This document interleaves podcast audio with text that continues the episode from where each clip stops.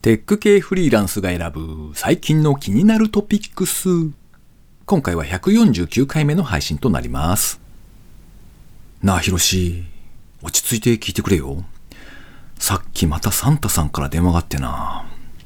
サンタさんもうそろそろ引退させてくれってさ。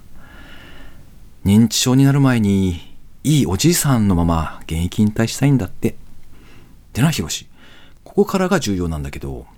お父さん、サンタさんに頼まれちゃったんだよ。ひろしくんのサンタはお父さんが担当してくださいって。だから今年からはお父さんがひろしの欲しいものをプレゼントするからな。何が欲しい？え、ニンテンドースイッチ。そっか、スイッチはな、転売ヤーが値段釣り上げてるからちょっと厳しいな。後ろにライトってついてもいいか。ライトは軽いっていう意味だよ。友達ん家に持っていくときも楽ちんだぞ。この番組ではフリーランスのエンジニアである私 S が最近気になったニュースや記事をサクッと短く紹介しております。IT 関連をメインにですね、ガジェットだったり新サービスの紹介だったり気になったものを好き勝手にチョイスしております。今回は記事を2つ紹介させていただきまして、その後、ゴリュゴキャストを配信していらっしゃるゴリュゴさんへのインタビュー3回目をお届けします。ご意見ご感想などありましたら、ハッシュタグカタカナでテクフリでツイートいただけたらありがたいです。では今回紹介する記事1つ目ですね。匿名でグループ通話新 SNS イエーイ !1 年弱で200万人突破10代に人気 IT メディアニュースで掲載されていた記事ですね。株式会社斜め上カタカナで斜め上って書く社名なんだそうですが、会社名のセンスがナイスですね。同社が運営する匿名でグループ通話できる SNS イエイのユーザーが200万人を突破したと発表。今年1月のサービス開始から11ヶ月間で達成。投稿など1日のやり取りの数も500万回を超えたそうです。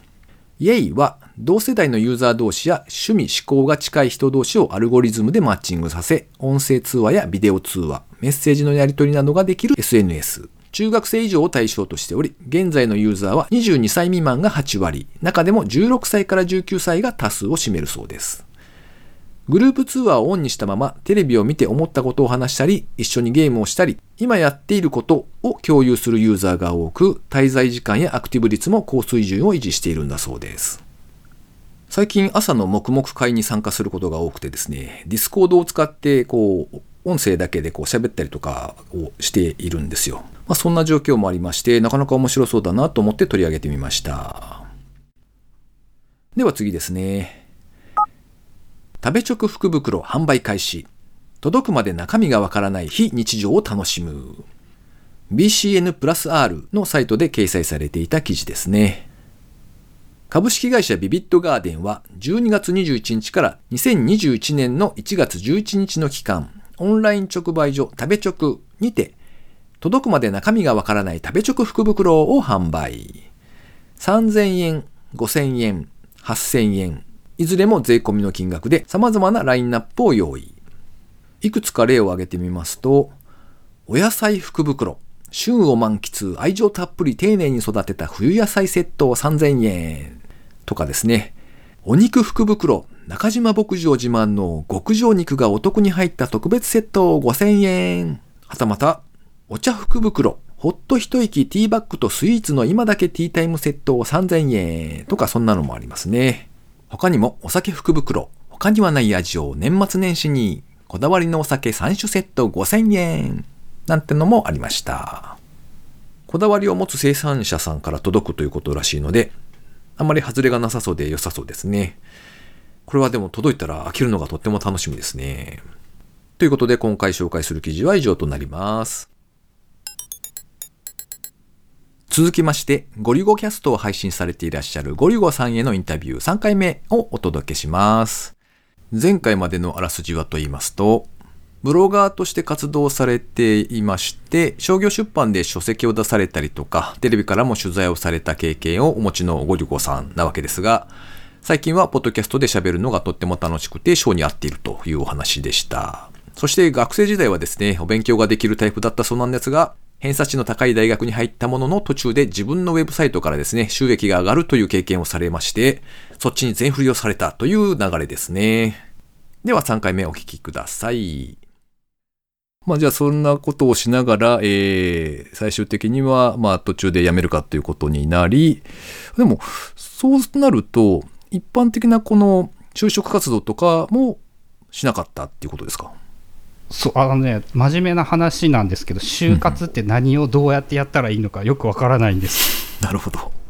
なんかあの僕もバイトからそのまんまそこに就職した口なのでなんとなくわかります。一応一応行きましたけどなんかこんなものなのかなっていうところですよね。なんか就活をするっていうのは何を何をするものなんだろうっていうのがよくわかんなくって。多分あのあれですよ。企業店みたいなとこへ行くんじゃないですか。企業店じゃないか。なんかあのいっぱいこう会社が出てる会場が用意されそこにこうなんか見に行くみたいなやつじゃないのかななんか分かんない人同士が喋ってもしょうがないですね、うん、すいません。そうなんかね大学は一般的に工学部とかだとなんか研究室に行って修士出てから就職っていうのがめっちゃ多いみたいで、うん、まあ余計縁がなかった考えていなかったのもあるのかな。でもあの真面目な話、やっぱ30歳ぐらいまで真面目に人生を考えたことは一度もなかったんじゃないかって思います。うーん、なるほど。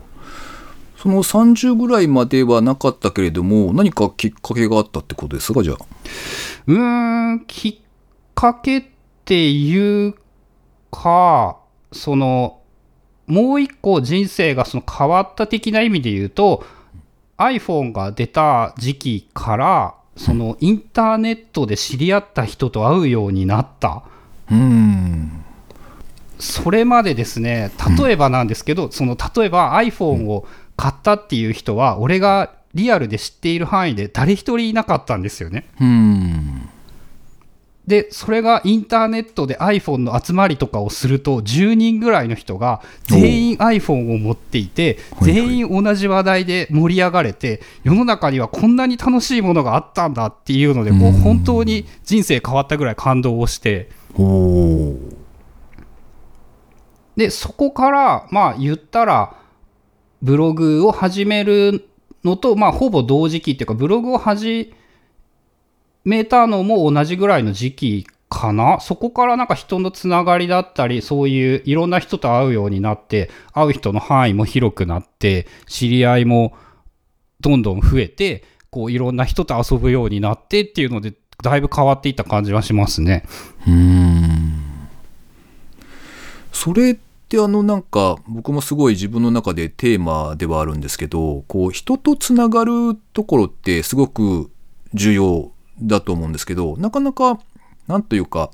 難しいというか、えっ、ー、と、まあ、変な話、例えば異業種交流会みたいなところへ行くと、大抵かもられるし、うん、とか、その、なんて言うんでしょう。自分にすごくいい、合ってるなって思えるコミュニティを探し、そこにたどり着くのってすごい難しくないですか？いやー、まあ結果論で言うとやっぱ運が良かったはめっちゃあると思います、自分の場合。その iPhone を買って、なんかね、ツイッターっていうアプリが面白いって言われていてインストールしてたんですよ。でもツイッターって何をどうしたら面白いのか全然わからんくって。確かに。最初そうですよね。で、なんかその、まあまあ、いろいろ言われるがままにいろんなことをやってみて、うん、で、ちょうどその縁があってというか運が良くって、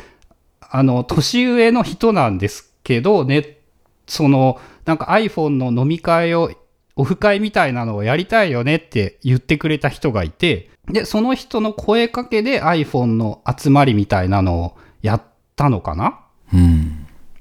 で、あのインターネットで当時、そのやっぱ iPhone を使ってなんかこういう新しいことができる、こういうアプリが面白いぞみたいなのは、まだあの 3G、3GS ぐらいの時期だったんで、世の中では圧倒的にはみ出し物だったんですよね。うん。で、もうそういう話をしているだけで、こう、面白かったし、人が、なんて言うんだろう、多くの人が多分俺と同じように、その友達は誰もそんなことを話せないんだけど、そういう集まりに行けばいけるっていうので、なんかブログを起点にしてっていうのも結構大きいかもしれないですね。このブログをやっているこの人に会いたいみたいなこともあったりだとか、でそういう人と一緒に集まりがあったりだとか。じゃあブログ仲間みたいな人たちもいたってことですかねそうですね。ブログ仲間となんかニアリーイコールぐらいな感じですかね。iPhone で知り合った人っていうのは。うーん。なんか、多分、今よりもさらに、今の時代よりもさらにアウトプットをしてる人が少なかったっていうのもあるんですかね、きっと。その時代っていうのは。そうですね。まあ、あと、その良い意味でも悪い意味でも、お金を目的になんかアウトプットをしていた人は少なかったですね。なるほどね。やっぱその仲間が欲しかったとか、こうめっちゃ面白いからこうこれを誰かに言いたいみたいな熱意を持っている人が多く、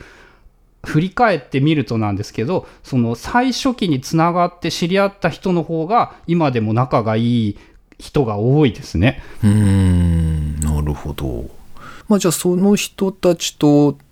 というかまあそういったいろんな方たちと交流をしながら、えっと、まあそのブログで発信するという活動を続けていたってことですかね。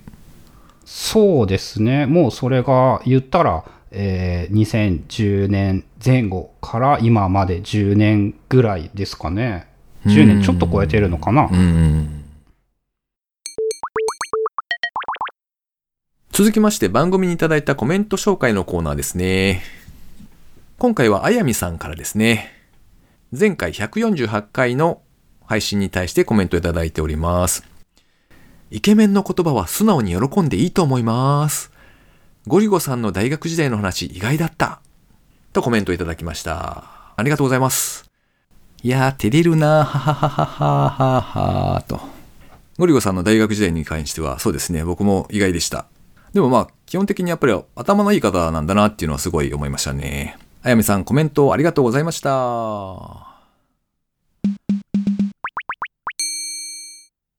えー最後に、近況なんぞブツブツとお話ししておりますけれども、いやー、クリスマスですね。これが配信されるのは25日当日なので、クリスマス当日ということだと思うんですが、うーん、いやー、すまん。何も、何も用意をしなかった。いやー、本当にすまん。以上です。この番組へのご意見ご感想など絶賛募集中です。ツイッターにて、ハッシュタグ、カタカナでテクフリをつけてつぶやいていただくか、ショーノートのリンクからですね、投稿フォームにてメッセージをお送りいただけたらありがたいです。スマホ用にポッドキャスト専用の無料アプリがありますので、そちらで登録とか購読とかをしておいていただきますと、毎回自動的に配信されるようになって便利です。Spotify、Amazon Music でお聞きの方は、フォローボタンをポチッとしておいてやっていただけると嬉しいです。考えてみると、年内の配信はこれで最後ですね。皆様、寂しいですか？聞こえないぞ。もう一回大きな声で、メリークリスマスハッピーニューイヤーということで、良いお年をお迎えください。今回も最後までお聞きいただきありがとうございました。それではまた来年。